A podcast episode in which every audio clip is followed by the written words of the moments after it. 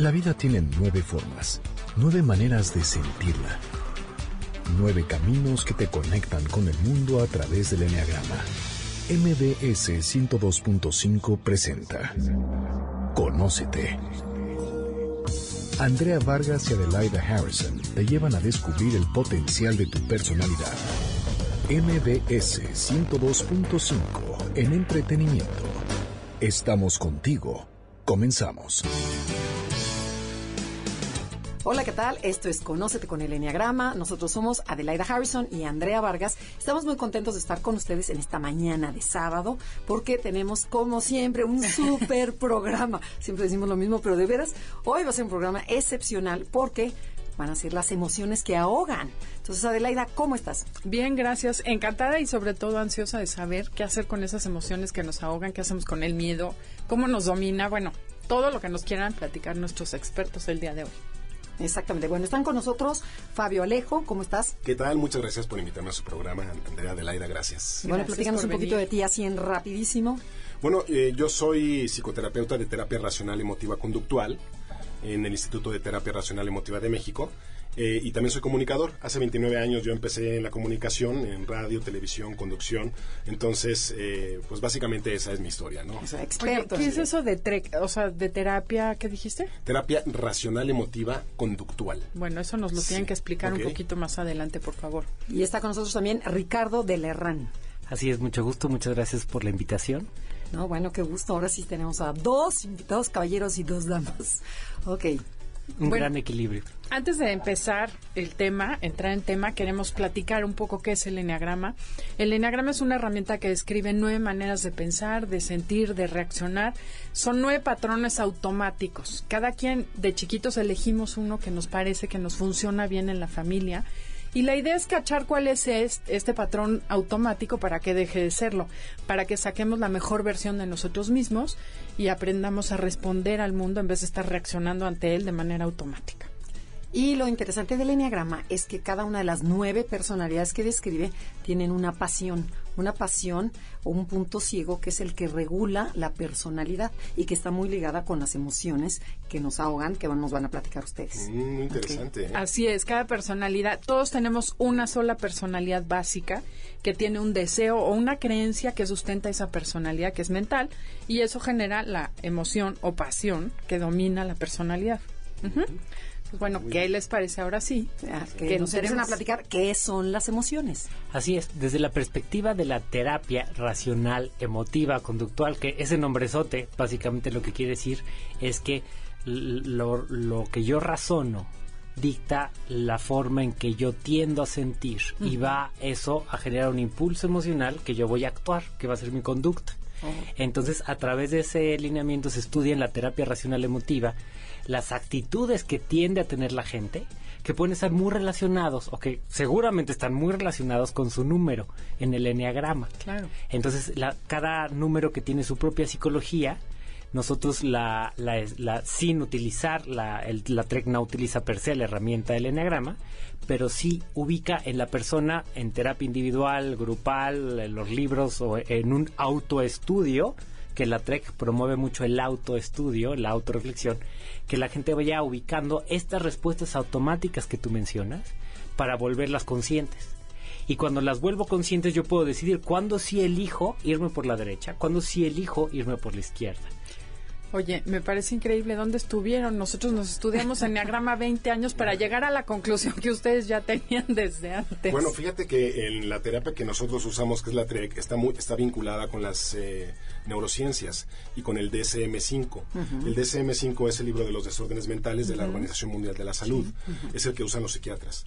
Y ahorita que decías lo de las nueve personalidades, a mí me refiere mucho a el eje 2 del del DSM-5 que tiene que ver con los trastornos de la personalidad. Entonces, este, por ejemplo, hay trastornos de la personalidad que nosotros, con los que nosotros trabajamos, que es el histriónico, eh, el obsesivo compulsivo, el inseguro, el, el, este, el esquizotípico, el esquizoide. Em, hay, bueno, son como 10 también, más o menos, ¿no? Fíjate que cada personalidad está asociada a un trastorno. Hemos tenido algún programa de radio donde hablamos exactamente de los trastornos de personalidad y la personalidad porque cada una cuando está muy desintegrada presenta un desorden o un trastorno. Hay uno, por ejemplo, que es el trastorno antisocial, que es bastante común, y aquí se encuentran los psicópatas. Claro, Sí, los ocho. agresivos, sí, claro. El 8 es íntegra. Mira, qué interesante. Que es el, el jefe o el protector. Así es. Wow. Oye, pero a ver, yo me quisiera regresar en la parte que dijiste, eh, eh, Ricardo, en donde tú dices, bueno, primero, ¿cómo empieza primero? Primero yo pienso, luego siento y luego actúo, o primero, o es al revés. Una situación me provoca una sensación en el cuerpo, la siento en el corazón y la, y la, y le pongo nombre en la cabeza. Sucede de ambas maneras, eh, sobre todo en la infancia, cuando empezamos, cuando todavía nuestros pensamientos están más vacíos, digamos, eh, se da mucho a través de las sensaciones y a través de la, la información que yo voy recibiendo del entorno de una forma más inductiva, digamos. Por ejemplo, un niño chiquito se cae, o sea, si se cae, le duele. El dolor físico, pues va a generar una emoción, va, tendrá a generar una emoción negativa. Dependiendo de su tipo, va a generar enojo, más enojo o más llanto o más eh, eh, tristeza o más angustia. Entonces, ¿De su eh, tipo de qué, perdón? De su, por ejemplo, del tipo del enegrama. Ok, O de, la, de la personalidad. O sea, de la- desde chiquito ya de la está personalidad, determinado. de la personalidad eh, o por ejemplo desde la perspectiva de las neurociencias del tipo de cerebro que tiene entonces lo que sí ya nacimos es con un tipo de cerebro que tiende a ser genéticamente eh, heredado Wow. entonces por ejemplo hay cerebros que tienen mucho más al enojo hay cerebros que tienen mucho más a la ansiedad hay cerebros que tienen mucho más al miedo Y eso podrá ser que esté relacionado con la conexión del cerebro. O sea, ya naces con una conexión predeterminada sí completamente hacia visceral, hacia mental y hacia emocional. completamente Bueno, es eh, sí, pero también tiene que ver mucho en las proteínas que son sintetizadas por tu cuerpo. Porque lo que tú heredas es la forma como eh, los alimentos son procesados a, eh, a través de las células.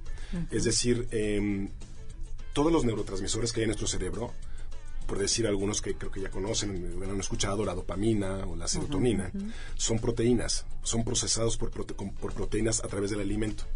Y la forma en que se hace esta combustión química, la- como, como se hace este laboratorio, es heredada. Entonces, por eso puedes eh, procesar, por ejemplo, más dopamina o menos y necesitar mucha dopamina y gustarte los deportes extremos. Cuando tú generas deportes extremos, generas son personas que necesitan mucha dopamina. Pero tú ya estás hablando del vientre de la mamá, o No, sea, no, no, estoy está formando el, bebé. Estoy hablando del ADN, Ajá. de lo que heredamos de, de los Del padres. abuelo, de sí, lo exactamente. transgeneracional. Así es. Quiero hacer una pregunta aquí. ¿Naces o te haces? Porque mucho las neurociencias, ahora se habla de la epigenética y conductismo, conductual y todo eso. ¿Será que heredaste esa manera de procesar las proteínas? ¿O puede ser que a través de las creencias que tú estás percibiendo y absorbiendo, tu cerebro responda de una manera determinada para poder sobrevivir? Y entonces, ambas. evidentemente, Las dos, sí. Probablemente ¿Sí? ambas. Eh, parecería que hay una predisposición genética, que es una predisposición, pero no es determinante. Y que dependiendo de el, eh, las circunstancias que vive la persona, desde la alimentación en el vientre materno, que por supuesto Claro. eh, impacta el desarrollo del cerebro, eh, incluso se ha visto, por ejemplo, si, si, la, si la madre vive periodos muy estresados, entonces eh, durante el embarazo, el, el hijo va a tender a ser, tener un cerebro mucho más ansioso. Entonces, por supuesto que hay una predisposición genética y después los eventos externos de alimentación, de cuidado y de los pensamientos que absorben de su alrededor y la educación son un factor import- igual o probablemente más importante O sea que que son va ambas. a determinar Pues ya el- traes el una predisposición genética el más el ambiente. Exactamente. Digamos, Andrea, que tenemos un río y dos pelotas. Las dos pelotas son idénticas, como dos gemelos. Pesan igual, tienen la misma densidad atómica, todos son igual. Hasta el color, la pintaron con la misma laca. Y las vamos a soltar en el mismo punto de un río. ¿sí? en, en el pie de un río están las dos pelotas, las soltamos. Dos hermanitos que van hacia la vida. ¿sí? Uno va a terminar en el mar y el otro va a terminar en un lago. Claro. ¿sí? Y tienen la misma predisposición biológica. Pero los sucesos cotidianos que van pasando, so- se, se va fragmentando la- la- el destino de las personas, de tal forma que llegan a ver lugares diferentes. Totalmente, ok. Es que ahí también, bueno, no vamos a discutir, Andrea yo siempre nos peleamos. si ese con tu tema. personalidad o si tu personalidad se forma. Porque eso que estás diciendo, efectivamente, a lo largo de la vida tú platicas con tus hermanos de tu infancia y vivimos papás diferentes, familias diferentes y situaciones totalmente distintas. Lo que varió fue la percepción que tuvimos de lo que sucedió. Y eso podría ser que tuvimos un cerebro que percibía cosas que nuestros hermanos no. Sí, y sin embargo, exacto, la predisposición neurológica, esa ya la traes. Ajá. Y sin embargo, el medio ambiente como Y eso querría decir que naces con tu personalidad, no, tu que es una, tendencia. es una combinación. en Ok. fin, bueno, no nos y, peleemos. y- y en cuanto al enneagrama, eh, Eh, Hay las dos teorías. ah, Las Es- dos teorías, sí. una te dicen que la que tú dijiste y otra es que ya naces con la personalidad. ok. Otra cosa que he leído por ahí, y voy a aprovechar los expertos en neurociencias, que el niño cuando está en el vientre, a través de la sangre, el flujo sanguíneo de la mamá, percibe las descargas de dopamina, de endorfina, de cortisol, de todo lo que se, la madre secreta, supongo. Pero no sabe procesar la emoción porque no tiene la capacidad mental o cerebral para hacerlo. Y eso marca al bebé. Sí, y no solo al, al feto dentro del vientre, sino al bebé, ya que ya incluso que nació. Entonces, el cerebro del, del bebé es muy delicado y vive miles, si no es que millones de experiencias emocionales que pueden llegar a ser muy fuertes y que le marcan, le marcan y le generan condicionamientos. Generalmente nosotros, por ejemplo, no nos recordamos de los primeros 3, 4 años de vida. Sin embargo, sí podemos tener memorias emocionales muy grabadas de ese tipo de eventos. Entonces puede haber personas que tienen miedo a ser golpeados, pero no han recordado nunca en su vida ser golpeados. Pero después rastreando con la madre, la madre sí hubo cierta agresión física con la persona, que no, no tuvo que haber sido que acabó en el hospital el bebé, pero el bebé siendo tan Maltrato. pequeño, con un cerebro tan suavecito y tan Sensible. eh, tan sensible que genera un impacto muy muy fuerte, se graba en la parte primitiva del cerebro como una amenaza a la vida de la persona en el sistema límbico y entonces genera una predisposición muy fuerte y puede generar después reacciones muy fuertes a cierto tipo de personas, a cierto tipo de circunstancias donde se da una respuesta de sobrevivencia, de, de, de agreder o de salir corriendo, dependiendo ya de la genética y la educación, eh, el- el aprendizaje que haya tenido la persona. Bueno, yo tengo una preguntita. ¿Por qué le ponen emociones que ahogan? ¿Qué significa emociones que te ahogan? O sea, te sobrepasan. Este, ¿Cómo lo manejan? Tenemos que ir a un corte comercial. No se muevan. Regresando, queremos que nos contesten esta pregunta. Eh, comuníquense en Facebook, Enneagrama Conócete, o en Twitter, arroba Conócete MBS. Estás escuchando el podcast de Conócete con el Enneagrama. MBS 102.5. Ya estamos de regreso en Conócete con el Enneagrama. Estamos con Fabio Alejo y con Ricardo de la Herrán. ¿Lo pronuncié bien? Sí, perfecto. Ok, y estamos hablando de las emociones que ahogan y por qué le llaman así. Andrea, ¿tú alguna vez te has ahogado en tu ira? ¿En, eh, en- ah, ¿en agua tú te refieres? No, en tu ira. Ah, en tu ira. Entendí, en tu vida. En tu ira. Mm, sí, yo creo que alguna que otra vez. Y tú, Adelaida, te has eh, inundado en tu tristeza. Sí, por supuesto. ¿Y has inundado a otros con ella? Esas son las emociones. Las emociones son líquidos en nuestro cuerpo. ¿Por, Por qué, por qué líquidos? A ver, cuéntanos. Son líquidos porque son fluidos. Nuestro cuerpo todo es fluido. Eh, fluido químico y fluido hormonal. Y ese fluido eh, se transporta ¿sí? a través de nuestras venas, por la sangre, y a través de nuestras neuronas por eh, algo que se llama exocitosis. Y es la expulsión de neurotransmisores de una neurona eh, que lanza y otra que cacha. Todos estos son fluidos, así como... tss, como Claro, como ¿no? spray. Como spray, exacto. O sea, y sí, en cierto, sí. Sí, so- así ¿sí? es. Así la transmisión neuronal Así es así, funciona. ¿no? Sí. Ah, ¿Eso se llama exocitosis? Exocitosis. Exocitosis es eh, cuando la, una neurona lanza su líquido ch, de dopamina o de acetilcolina. ch, y la endocitosis es la eh, neurona que la recibe. Sí, pero la neurona que recibe, oye, ahorita ya todos van a decir que aburrido. No, sé No, por eso háblalo lo más sencillo Sí, posible sí, para que todo el mundo O sea, entienda. Bueno, tú avientas tu tristeza, so- pero también al medio ambiente. Sí, no, también, también. Entonces son líquidos y por eso las emociones a veces nos ahogan. ¿sí? Y haciendo el ejercicio de una metáfora, por ejemplo, un barco que va en alta mar, como si nosotros fuéramos ese barco, muchas veces nosotros pensamos que son las inclemencias del tiempo la- las que nos hacen naufragar, sí, que es el, el- el tornado, que es el huracán. Pero esto pocas veces pasa, y en la vida real pocas veces pasa. Cuando un barco llega a hundirse, suele ser por un problema interno, un problema de, de- de- del equipo, un problema de la construcción, un problema del satélite, un Porque problema... no sabes manejar el barco. no sabes o sea, manejar y el te metiste barco. chueco a la ola y vas para abajo. Pero a la gente, Exacto. a la gente le gusta no hacerse responsable de sus naufragios. Ok. A la gente le conviene no hacerse responsable de los naufragios, porque estamos educados para no ser fracasados, estamos educados para ser exitosos y demostrarlo. Ok. Entonces, evidentemente, cuando nosotros cubrimos nuestras metidas de pata, ¿sí? Le, echamos la culpa al iceberg. Le echamos la culpa al, al huracán clima. 5. Entonces, eh, son las justificaciones. Es muy normal que la- las personas vayan siempre por delante con un con el iceberg o con el clima, con, pero nunca soy yo. Y ahí hay un problema muy grave porque hay una inconsciencia. Y cuando hay una inconsciencia, uno va automáticamente por la vida dando botes este, sin saber para dónde vas, porque em, tú reaccionas de forma em, Impulsiva, poco impulsiva y poco adaptativa socialmente por proteger tu autoestima, proteger tu ego, proteger tu el concepto que tienes de ti mismo. ¿Qué queremos? Queremos disfrutar de la vida. ¿Para qué? Pues para, por- para que sí, porque sí, porque es- estamos aquí, no sabemos por qué, pues ya vamos a disfrutarla, vamos a pasar No, que no sabes por qué, hijo. ¿no? O sea, vas a una fiesta.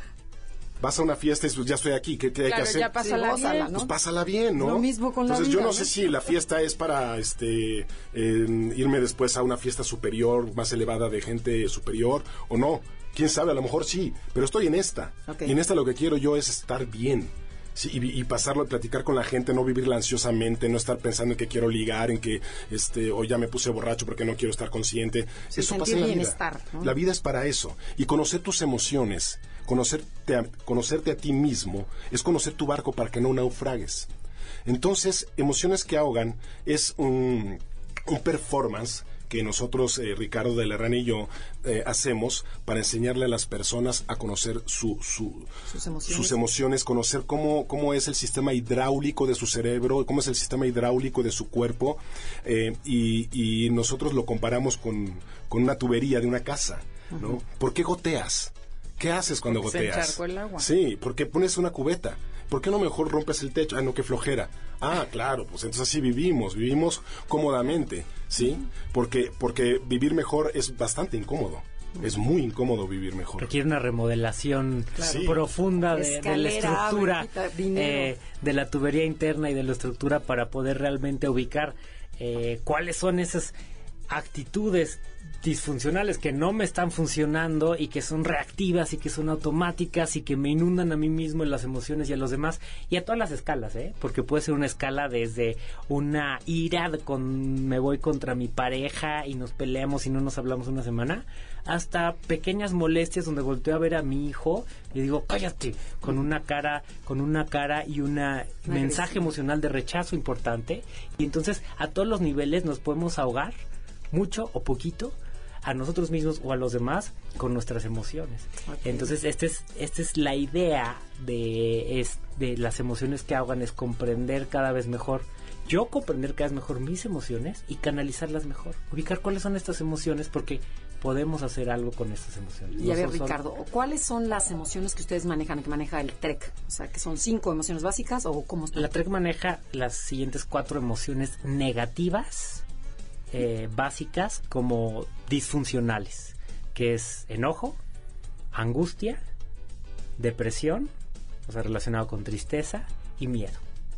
Como las, las negativas, porque también están las positivas, por supuesto, está alegría, está afecto, está tranquilidad. Y entonces, y estas, estos tipos de emociones están generadas más allá de un impulso eh, biológico de origen, están muy relacionadas con una forma de pensar, con una forma de entender mi entorno y de pensar sobre las demás personas y sobre mí mismo. Y cuando esa forma de pensar eh, tiene ciertas implicaciones, ciertas creencias y pensamientos subyacentes, porque no es el Pero pensamiento ver, de, pon, de pon ejemplo básico, así, ponlo con ejemplo. Una persona que se enoja tiende a pensar es un abuso, es injusto, la otra persona me quiere ver la cara. Ajá, eh, la otra persona no debería de comportarse de esa manera. Ajá, eh, yo tengo que darme mi lugar. Entonces son pensamientos que son relativamente vagos, son pensamientos que suelen traer por debajo, esta frase suele traer debajo temas bien complejos como la justicia o la injusticia, que son bien, bien, bien complicados, de acuerdo a quién. Eh, y que muchas veces cuando los abordamos en, en terapia podemos desmenuzarlos y ayudar a la gente a aclarar su pensamiento. Y lo que sucede es que este enojo, cuando se aclara el pensamiento y se desmenuza, se van generando pensamientos más realistas, más lógicos, más coherentes, más responsables y el enojo va cediendo y se va generando una molestia. Por ejemplo, una molestia que va a marcar límites cuando es necesario, que va a, a resolver problemas de una forma asertiva con las demás personas, pero que ya no me inunda y ya no inunda a los demás. O sea, la idea es que aprendamos a distinguir cuándo es Primero benéfico emoción, para ¿no? mí la emoción y cuándo es negativa para mí. Así es es. exagerada la, Así la es. respuesta que estoy teniendo a un estímulo externo. Exageradamente intensa, ¿no? Innecesariamente intensa, innecesariamente duradera o innecesariamente frecuente. Pasa, por ejemplo, con la angustia. Tal vez no sea tan intensa, pero puedo yo estar días y días y días dándole vuelta al mismo tema y angustiado de no sé qué, cómo lo voy a resolver. Lo cual implica un gran gasto de energía y que no estoy enfocado a resolver. Entonces, lo ideal es convertir esa emoción de angustia que implica, por ejemplo, generar escenarios catastróficos sobre el futuro. Los peores lo peor que puede suceder en el futuro y pues pueden suceder cosas pues bastante catastróficas. Por supuesto. Pero si le damos vuelta a eso, en vez de realmente decir, ok, pero vamos a pensar probabilísticamente, vamos a ponerle más racionalidad a nuestra emoción, vamos a pensar probabilísticamente cuáles son los escenarios más probables y qué, yo, y qué puedo hacer yo. ¿Qué puedo hacer yo para que, eh, si yo, incluso en el caso, si yo me muero, ¿qué puedo hacer yo? Pues voy a hacer mi testamento. Eso es, ¿qué, qué es lo que sí conviene hacer? Voy a tener mi testamento, voy a tener mis seguros de gastos médicos, voy a asegurarme en este tipo de circunstancias y entonces resuelvo. Claro, y preocúpate más si no te mueres, porque ahí sí tienes que pensarle más, ¿no? Eh, exactamente. A ver, yo tengo una preguntita. A ver, Fabio, o el que quiera contestar.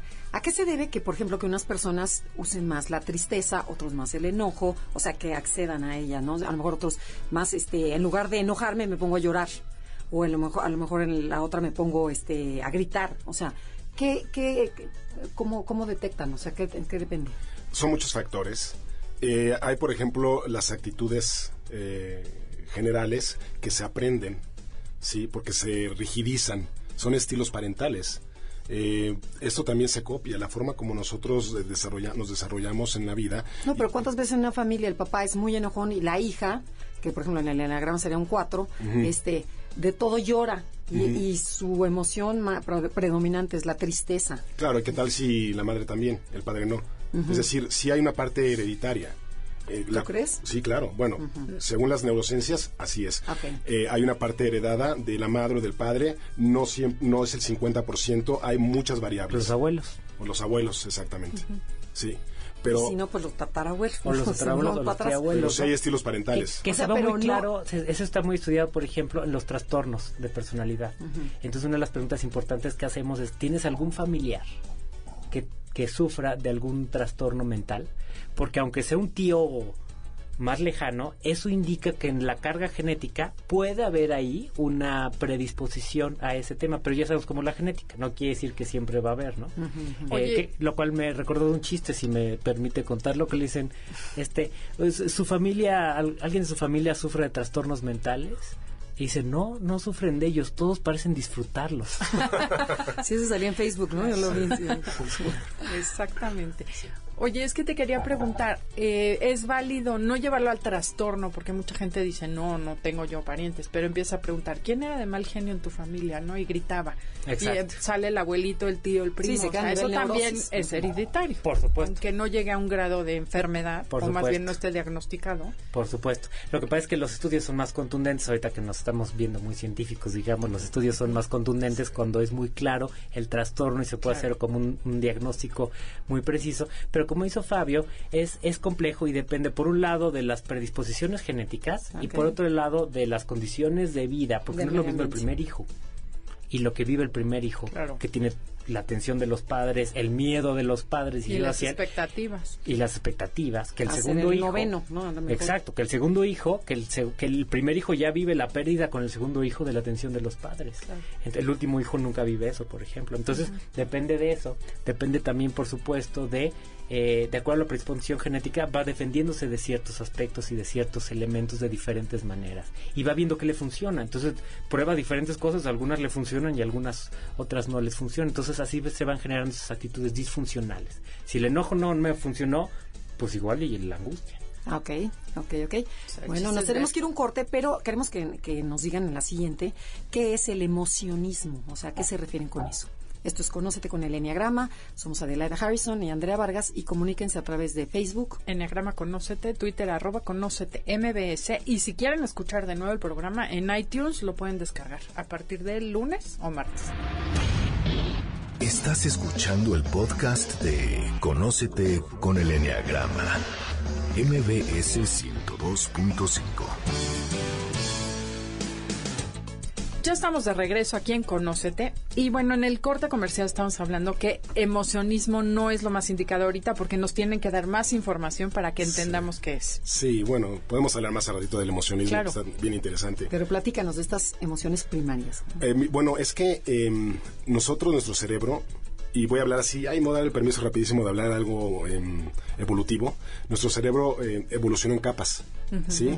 El tallo cerebral, que es el cerebro reptil, luego el cerebro eh, límbico, emocional, y luego el cerebro eh, Neocórtex. que es el cerebro... Nuestro público sabe de Del razonamiento. Ah, pues muy bien, ya, ya, ya. Nosotros eh, tenemos una historia emocional. Y una historia emocional límbica y una historia emocional eh, primitiva con el cerebro eh, reptil.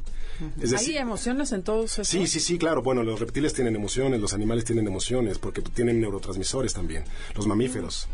Em, entonces, nosotros provenimos de una evolución de miles de millones de años. No, no, no, no, no salimos así de repente de la nada como, ay, ya somos seres humanos. Pues, la, la idea romántica está linda, pero eh, evolutivamente hablando, nosotros traemos una paquetería ya conectada de, de- de miles de millones de años, ¿sí? Que nos hacen huir o atacar, ¿sí? Huir de un depredador. ¿No? o atacarlo o buscar resguardo ¿no? si tenemos frío. La vida nos manipula no creemos que somos originales pero no tanto ¿eh? la vida nos está manipulando a través de dos factores el placer y el dolor sí y hay emociones de placer y emociones de dolor. Y a través de esas emociones nosotros actuamos. Como animales pues nos escapamos del frío. Eh, corremos frente al león ¿sí? Y como O- humanos también, ¿no? O atacamos a la liebre, ¿sí? Y como primitivos atacamos a otro clan porque no lo conocemos. Entonces, cuando vemos que hay un ser que no conocemos, que es diferente a nosotros, ¿sí? Lo primero que hace el ser humano antiguamente era atacarlo, no, no saludarlo, ¿eh? De, ay, ¿cómo estás? A ver, vamos, voy a calarle a ver si me cae bien. No, no, no. Antiguamente los clanes se, se- se- se mataban nada más de verse, porque se veían diferentes y existe primitivamente una selección natural para que tus genes sean dominantes y dominar al otro clan y, y- y copular con sus hembras para que tu clan eh, per- permanezca en el mapa genético. Entonces, en ese sentido, pues existen ya emociones como por ejemplo en el fútbol, sí, o, o en los juegos, en los juegos de clanes. Los juegos de clanes tienen esa fuerza porque eh, se activan nuestras emociones primitivas. Las emociones de mi clan es superior, sí, y yo me quedo con tus hembras y yo voy a fecundarlas para tener mi clan en el mapa genético. Eso es el fútbol y no lo sabe nadie. Es decir, lo saben los científicos, claro, pero los, los aficionados de la América no. ¿De acuerdo? Porque se ponen como locos. Sí. Sí. es que, y esas son las emociones que nos, están, nos rigen en el día a día y no lo sabemos. Y esa es la parte primitiva Es la parte primitiva. Entonces, nosotros hoy día ya no, ya no estamos entre leones. Ya no, ya no, ya no toca. tranquilo. Entonces, pero que hay otros leones, sí. ¿A ¿Cuáles son nuestros nuevos leones? La autoestima, el que me reconozcan, el ser adecuado, el embonar en un círculo social. ¿Cuáles son el que me, el que me borraron del Facebook? En el que, sí, esos son los leones. Que ¿Esas son las emociones modernas? Esas son las modernas, que se llaman sentimientos también porque ya anidan. Pero estás despertando el mismo sentimiento o la misma necesidad Exacto. de supervivencia del, an- del ancestro. Exacta. Y ese es, es el tema con no nos conocemos porque no sabemos cuáles son nuestras emociones, no sabemos la diferencia entre deseos y necesidades, ¿sí? Necesidad es comer, ¿sí? No que te den like. ¿De acuerdo? Deseo es like. Sí, puedes desear que te den like, pero si no te dan like no pasa nada. ¿Sí? Y lo convertimos en una necesidad perturbadora y nos emocionamos negativamente o positivamente si nos dan like o no. ¿Sí? Y es una emoción que no toca, que aparece en un momento inadecuado, que puede durar eh, y mucho tiempo y prolongarse o ser muy intensa. ¿Sí? Y ese es el problema que actualmente tenemos los seres humanos modernos, como que se confunden nuestros cerebros, ¿sí? El reptil el eh, neocórtex y el límbico se confunden porque se estorban unos a otros y es como si tuviéramos, por ejemplo, eh, un Ferrari, ¿sí? Con motor de Chevy y con ruedas de carreta, ¿no? Ok, ok. Pero a ver, ¿por qué no nos dices cuáles son las emociones del primer cerebro, que es el reptiliano, luego el límbico y luego el neocórtex? O sea, que manejan. Por La- ejemplo, el ¿cuáles cerebro límbico básicamente tiene una estructura que se llama Es el, el emocional, es el, emocional, para que, donde el- tiene la memoria emocional eh, y, y se llama amígdala. Sí, la amígdala es el centro del miedo. Sí, digamos que es la emoción primitiva más fuerte de todas, el miedo. Y está allí. Cuando la amígdala tiene un recuerdo de miedo porque me pegaba mi papá con el cinturón, por ejemplo, la amígdala guarda por siempre esa información y se puede crear una fobia, ¿sí? Una fobia a los temblores, una fobia este, a las ratas, una fobia a... La amígdala guarda esa información.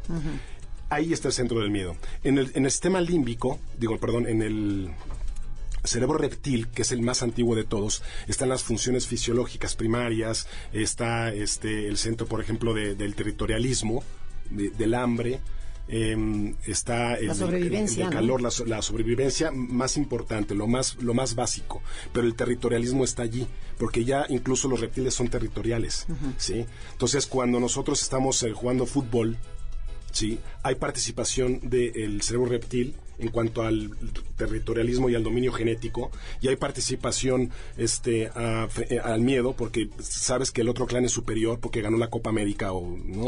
Entonces ya, ya, ya juegas con miedo y ya tus emociones están, ya estás perturbado por dentro, ya segregaste mucha em, noradrenalina, entonces ya, ya no vas a jugar bien, por ejemplo. ¿Sí? Y luego todavía llega el nuevo cerebro, que es el cerebro moderno, neocórtex, que te dice, necesitas ganar porque si no, los mexicanos te van a buchear y no te van a querer ver este... Tu sueldo te eh, lo van a Te lo bajar. van a bajar, te van a correr del, del, del Del Milán, equipo, ¿sí? Y entonces ese pensamiento eh, afecta todavía más al sistema límbico y si ya estaba nervioso porque el sistema límbico te dice el otro clan te va a ganar, encima todavía llega el cerebro neocórtex y te dice, y no solo es eso, sino que vas a valer menos y te van a buchear cuando llegues y no vas a ser adecuado y te vas a terminar viviendo debajo de un puente. Ok, entonces tú dices que la bronca, bueno, el problema es que se combinan los Se diferentes. combinan los diferentes cerebros. Ajá, los diferentes tipos de cerebro y ahí es donde nos perdemos. Ahí es donde ya valió gorro, sí. Y la idea es que dividirlos, o sea, decir, Que bueno, la gente eh, pueda diferenciar entre un medio real. un- ahora, yo les pregunto, ¿ustedes alguna vez en la vida han tenido em, una experiencia en la cual si no hubieran corrido o atacado, estarían muertas? No. Real, estoy hablando de algo real. No de que se movió el avión y tembló así en el avión y, y, y aterrizamos de churro. No, la verdad que nunca he estado en un peligro así que digas, hijo, gracias a que salí corriendo, no me quemé. No, Sin no, embargo, no, usamos el miedo Claro. diario. Sí. Es Porque, porque lo miedo te- confundimos. claro, pero también te ayuda a sobrevivir, ¿no? Sí. Es para proteger desde, Claro. desde la parte animal, ¿no? Pero Sí, basta lo con que el dices, temor. ¿Cuántas veces has estado en peligro real de muerte como Sí. para que uses el miedo las veces que lo has usado, no? Claro, no, exacto. Y como decíamos hace rato, eh, distinguimos por la intensidad y la calidad de la emoción entre enojo y molestia, entre angustia y preocupación, entre miedo y temor. Ok, son los Entonces, miedo es una respuesta total del organismo que me impulsa a salir corriendo inmediatamente por sobrevivencia. Generalmente no es la mejor opción. Entonces, eh, pe- pero a veces nos pasa que estamos discutiendo una relación de pareja y mi impulso es salir corriendo, pero literalmente salir corriendo y las piernas se llenan de- atacar a la de- persona. o atacar a la persona, que es el impulso del enojo. Entonces, eh, finalmente, estos niveles funcionan de forma conjunta, pero para simplificar y aterrizar, lo que nos interesa saber es yo, en qué- de qué forma yo me conecto con el enojo y genero un exceso de emoción de enojo que ya no me conviene a mí y entonces me conviene bajarlo a molestia. O tal vez yo soy una persona que no tiendo tanto al enojo por las razones que sean, sino me falta tiendo, enojarme, ¿no? tiendo a la tristeza. Me falta enojarme también, por ejemplo. Entonces dejo que los demás, pues, literalmente sí, abusen de mí. O les doy la mano, se agarran el brazo. Y entonces me falta desarrollar la molestia Para marcar un límite asertivo a la otra persona. O tal vez soy una persona que me entristezco demasiado y me deprimo. Y entonces ya tengo este tipo de pensamientos depresivos de que nada tiene sentido y ya no disfruto las cosas. eh, o, o por momentos, ¿no? Me habló feo mi novio y entonces ya este, Ya me este, conecto con que me va a abandonar. drama y me va a abandonar y entonces cuando, cuando me doy cuenta de eso, es muy útil que nosotros aprendamos a cuestionarnos y a preguntarnos qué es lo que estoy pensando. Cuando estoy teniendo una emoción de este estilo y estoy sufriendo de una forma probablemente ejemplo, ponga- innecesaria. pongamos lo terrestre para que, ¿Qué es lo que estoy muy pensando? triste porque me, o sea, estoy muy triste y me cortó el novio. Sí, Este, entonces a ver, ¿qué, qué tengo que cuestionarme? sí. Es, ¿qué pasa? O sea, me quiero morir, o sea, el drama de un Exactamente. ¿Qué pasa? ¿Qué pensamientos estoy teniendo? Por ejemplo, es muy común que en el fondo, rascándole un poquito, haya nadie más me va a querer como él. Ok. Él era Ya el no bueno. me voy a casar. Ya no me voy a casar, ya no voy a tener hijos. Era mi vida último se va a ir al traste. Era mi último tren. Voy a ser la tía que da. Voy a, ser Voy a la cuidar tía a mi quedada. mamá. Entonces, nosotros podemos oír esto y decir, no, yo no pienso eso. Pero a veces cuando le rascamos, en el fondo, Claro, sí, por ha- supuesto sí que puede sí. haber esos. Sí, sí, sí, ya todas mis amigas se casaron. miedos. Exactamente, exactamente. Entonces es a través de observar cuáles son estos pensamientos que sí estoy teniendo y siendo completamente honesto conmigo mismo y decir, a ver, realmente que estoy pensando, ¿cuál?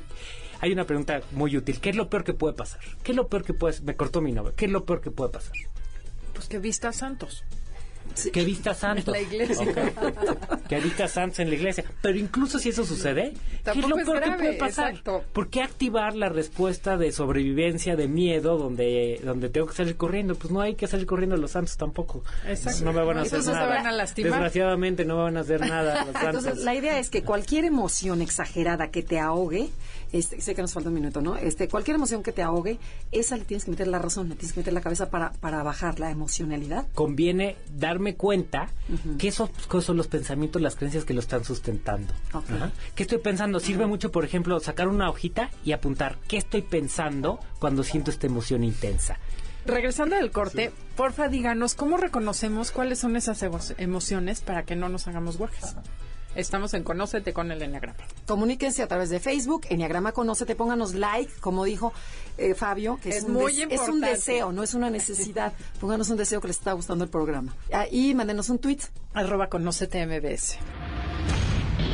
Estás escuchando el podcast de Conócete con el Enneagrama, MBS 102.5. Ya estamos de regreso en Conócete con el Enneagrama. Estamos con Fabio Alejo y Ricardo de la Herrán hablando de las emociones que, no- que las emociones que nos ahogan. Y tú tenías una pregunta buenísima. Sí, que ¿cómo podemos hacer para ver el estilo que más usamos de emocionalidad o algo que habías mencionado? Que hay diferentes estilos emocionales. Sí, de acuerdo a, por un lado, la predisposición genética y el aprendizaje que voy teniendo a lo largo de la vida, los cuatro estilos emotivos negativos más comunes son justamente los que mencionamos hace rato, que es el enojo. Ok. Enojo, a ver, despacito porque todo el mundo se El enojo Ajá. es, creo que es el que más podemos reconocer fácilmente, Sí. es cuando yo ¿Y es enojo o es rabia? O rabia ya es un persona. exceso de enojo. podemos llamar como queramos, pero digamos, al, a- a- a enojo es cuando es excesivo Ok. cuando es excesivo para el objetivo que quiero lograr. Ok. El otro es angustia. Angustia es cuando estoy futureando, pensando en el futuro, pero de una forma negativa y con una emoción de preocupación que, que- que- que intensificada, le llamamos angustia. El tercero es eh, miedo. Pero ¿y angustia y miedo no viene siendo lo mismo? tienen sus parecidos. Miedo es una respuesta de evitación total. Entonces, por ejemplo, el angustioso es chin, voy a ir a tal lugar y si sucede algo malo, Pero pero, es que a la- sí voy al lugar Pero si a la sí angustia lo le hago. rascas, es miedo. A nosotros disti- lo distinguimos del miedo porque el miedo no salgo. Ajá. El miedo va a ser mucho Te más paraliza. evitativo, va a ser más paralizante y evitativo y es la respuesta de salir corriendo hacia el otro lado. Entonces el, el angustioso va a tender a hacer las cosas, va a ser mucho menos evitativo que el, Ah, ok. que el miedo. El miedo es el que lleva, no lo voy a hacer, punto. Ese, es, ese es el impulso al miedo. Y por último tenemos la depresión, en el sentido no clínico de- del diagnóstico, sino de, la, sino de una tristeza extrema Que me va a llevar a bajar mucho el estado de ánimo. De las tres, es la única que desactiva. Que literalmente no solo es cuando nos acostamos en la cama y no nos paramos, pero es cuando ya traigo una desactivación cerebral, una pesadez. Sí, un vale gorro de con un- todo, Un vale gorro, pero un vale gorro no del enojo de todo me No. vale gorro y voy a golpear al de enfrente, sino es un me vale gorro ya no le encuentro sentido. Ya no le encuentro sentido. Entonces, esa es, esa es la, la depresión. Y entonces es muy interesante, todos tendemos a una de esas cuatro a mayor o menor grado. Y aquí queremos invitar al auditorio que nos escucha a que hagan esta reflexión. ¿A cuál tiendo yo? ¿A cuál tiendo yo de estos cuatro estilos emotivos? ¿Y qué quiero hacer con él? Porque en cada uno de ellos yo puedo bajar mi intensidad emocional y entonces sufrirlo menos, porque son los cuatro estilos emotivos negativos, para hacer lo que decía Fabio, disfrutar, que finalmente es lo que queremos hacer aquí o en el after. Oye, y aquí no cabrá ya que platiquemos de lo que es el, el Emocionismo. emocionismo. Claro. Eso es lo que podemos hacer después de saber Sí, cuál claro. es nuestro estilo. El, el emo- a ver, a ver, a ver, no, Sí. y a ver, en ustedes, que son este nuestros invitados, ¿cuál es la, la emoción que predomina en ustedes? Angustia. A ti angustia. Sí. ¿Y a ti? También yo soy muy ansioso. Sí, la ansiedad es una sensación que me ha acompañado toda mi vida, como, como un telón de fondo. Pero cuando se convierte en la angustia es ya cuando te discapacita. Sí. Ok. Bueno, entonces ahora sí, Y cuéntenos. el emocionismo. Nosotros ya estamos viendo en el Sí. enneagrama qué números son, o sea, a partir de Sí. nuestro tema, pero bueno, ok. Y después, ¿qué es el emocionismo? El emocionismo es una técnica psicoterapéutica a través del espectáculo. Ay, qué padre. A Sí. ver, ¿cómo está eso? Es una forma de llevar a las personas la psicología y el conocimiento de ellos mismos y emocional sobre todo a través de la risa, a través del juego, a través del teatro. ¿Sí? Entonces, emocionismo em, lo hacemos las personas, los emocionistas, que tenemos técnicas em, psicoterapéuticas ¿sí? de intervención y también facilidad de comunicarlo, ¿sí? De forma atractiva para el público. Entonces, el emocionismo tiene lugar en un teatro. ¿sí? Y pasan cosas, y hay tramoya, y hay disfraz, y hay teatro, y hay multimedia, y hay conferencia, y hay una pantalla, y hay video, y hay audio. O sea, to- que todo eso pasa, están Todo grabando eso, todo todo para eso. que la emoción Para que la emoción esté a, a todo y la gente no quieran ir al baño. Pero cada quien trabaja su emoción o trabajas una, una ajena. No, cada quien ah, trabaja su emoción, pero tenemos una parte padrísima que la lleva Ricardo, que es en sí mismo una sesión de psicoterapia real. Si En quieres. el Sí, teatro. a ver, platícanos un poquito de qué se A ver, trata. ¿cómo es, hacen? Yo así llego, es. me siento, apago mi boleto, me siento en mi butaca Sí. y veo. Y hoy es... Hoy Y es... creo que voy a ir a una obra de teatro. Así es. Crees que va a ser un performance que no entiendes bien qué es. Ajá. Pero lo que va a suceder es que te vas a entretener y vas a aprender sobre cómo funciona tu cerebro, sobre cómo funcionaría una terapia y cómo tú te puedes autoterapear para detectar estos pensamientos que son los que me están metiendo un autogol, digamos, y me están haciendo Saboteando. sufrir innecesariamente o saboteando mis propósitos.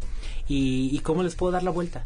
Y cómo yo puedo generar pensamientos más conscientes, más realistas, más de acuerdo a lo que yo quiero, porque a veces nuestros pensamientos de las actitudes son lo que nosotros aprendimos de nuestros padres, Ajá. sino lo que yo quiero, ya no lo que quieren mis, mi familia y mi religión y mi escuela, sino lo que yo realmente quiero. Y entonces genero esta respuesta consciente de la que hablábamos en un principio, a diferencia de una respuesta automática aprendida. Ok, pero esta persona no actúa, solo observa. La persona... inte- la- el invitado, el, que dijo Adelaida, pago mi boleto, me siento. el auditorio interactúa con la persona, Ok. con, con, con el- las personas que están en el escenario. No pasan el- todos literalmente, excepto algunos, ejer- algunos ejercicios sí pasan a, a realizar literalmente, eh, eh, eh, pero es interactivo, tiene un espíritu interactivo y por eso es un performance. Ay, qué padre. Y por ejemplo, ¿cuánta gente puede estar al mismo tiempo en, en una performance de estos? Pues eh, pueden estar hasta 200 personas, eh, porque la interacción no solo es individual, sino también hay una interacción grupal. Y hacen diferentes circunstancias, o sea, actúan en diferentes circunstancias. Ok, y tú te ves reflejado en el, en el escenario. Exactamente. Y ahí dices, ah, tengo, podría yo hacer esto o podría hacer lo otro. O sea, Exactamente. me dices cómo cambiar esa emoción, esa emocionalidad. Así es, Ah, Ok. así es. Ay, y la tercera persona que está con nosotros es un comediante. Entonces, eh, que, y, y es al que vamos a terapear. Y entonces es, hace, es realmente una fusión de espectáculo y aprendizaje significativo. y a base de la risa te caen unos veintazos enormes. Fuertísimos, fuertísimos. Pero el comediante trae tema, Ah, ¿eh? O sea, no es un guion, ajá. es su tema.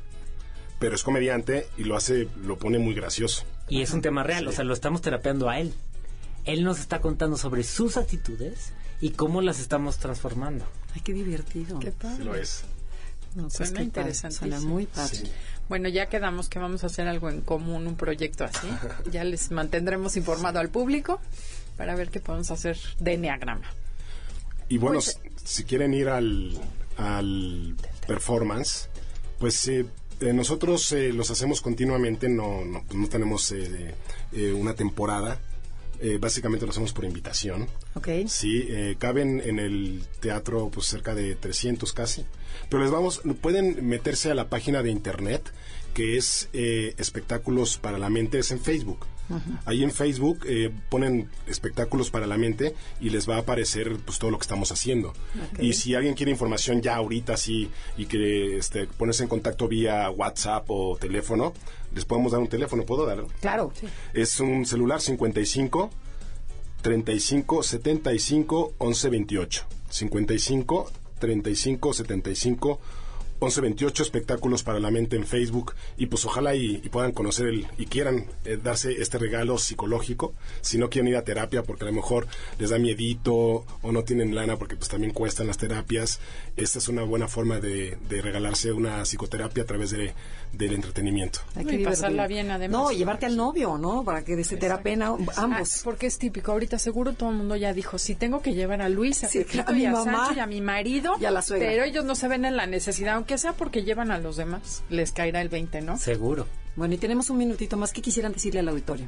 O sea, sobre todo esto, sobre las emociones que nos ahogan. El mensaje central es responsabilízate de tus emociones. Tus emociones no suceden por culpa del entorno, sino por la forma en la que tú las estás procesando. Y tus emociones pueden dañar muchísimo a los demás, ¿no? Y a ti mismo, a los demás y a ti mismo. Entonces, la invitación es responsabilízate de tus emociones, investiga cómo estás creando tú tus propias emociones y cómo las puedes transformar en emociones que te beneficien a ti y beneficien a los demás.